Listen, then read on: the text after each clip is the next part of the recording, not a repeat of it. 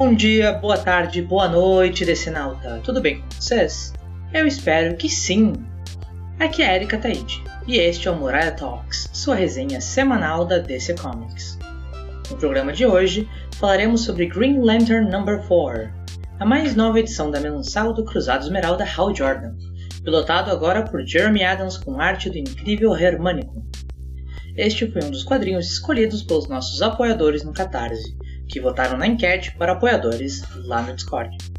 Se você gosta do nosso trabalho e quer nos ajudar a produzir ainda mais, considere virar nosso apoiador no Catarse.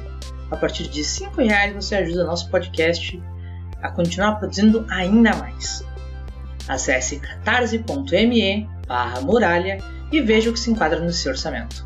Para contribuições mais espontâneas sem a dedicação mensal, nós temos também o Pix do Muralha. Só mandar um Pix para pixdomuralha.gmail.com então, bora para nossa resenha? Após o ataque de Sinestro à aeronáutica Ferris, Hal pede ajuda um amigo veloz.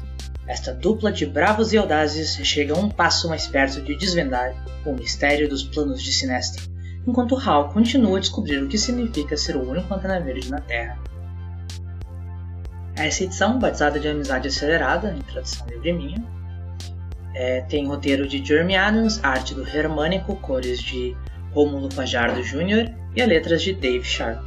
Que eu percebi só enquanto eu escrevi o roteiro dessa vez, que perdeu uma excelente oportunidade de ser desenhista com o desse.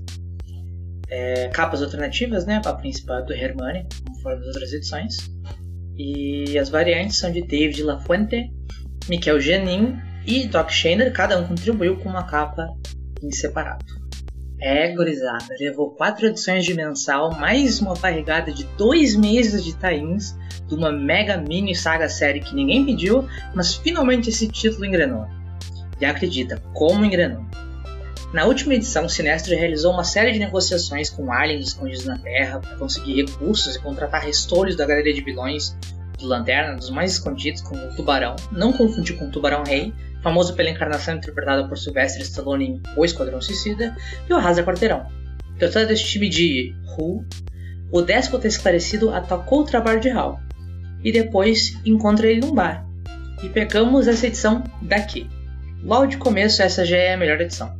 Com Sinestro e Hal parecendo velhos amigos que se desentenderam com o tempo, mas que ainda conhecem um o outro como a si próprios. A dinâmica deles é muito interessante e ela chega a afastar da minha cabeça toda a dúvida que, que eu tinha sido gerada nessas últimas edições sobre o que caralhos um delegado da Organização dos Planetas Unidos faz escondido na Terra, vestido como um protagonista de videogame de 2010.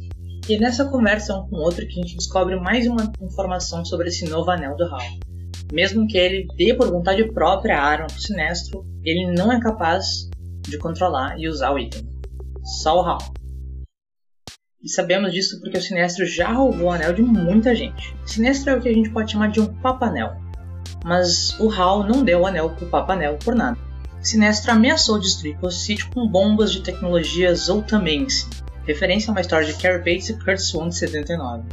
Percebendo que seu plano fracassou, Sinestro ativa as bombas e foge, sabendo que o Hal não daria conta nem de um nem de outro se ele tentasse capturá-lo e parar as bombas.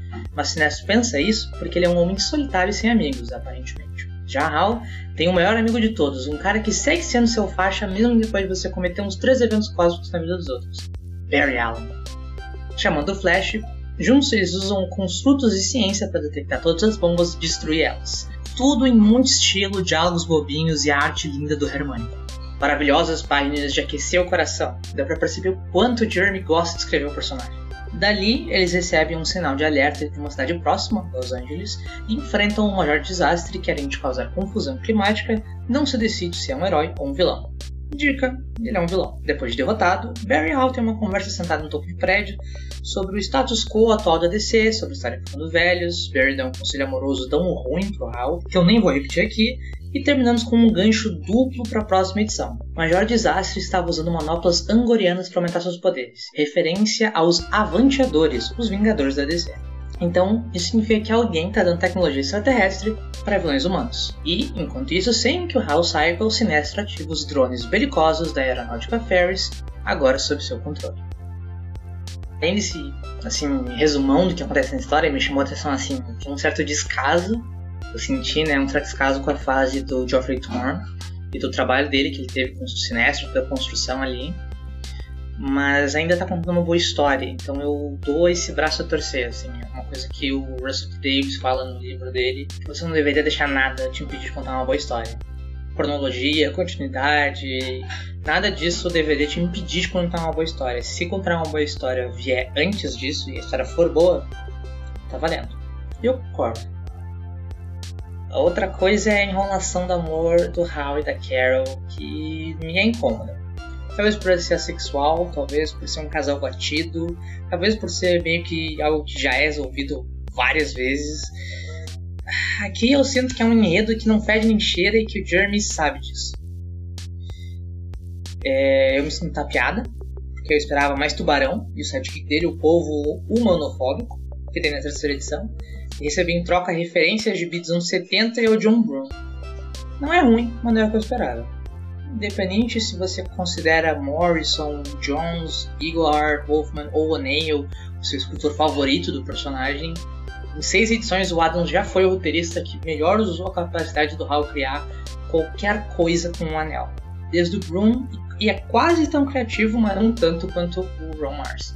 E uma última nota aqui é que eu sinto um cheirinho distante, assim, de um retorno a quando Hal Jordan não era um piloto de teste, não sei se é isso que vai acontecer, mas eu espero que sim.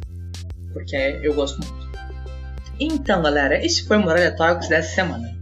Lembrando que este programa é um oferecimento dos apoiadores do Muralha da Fonte no Catarse.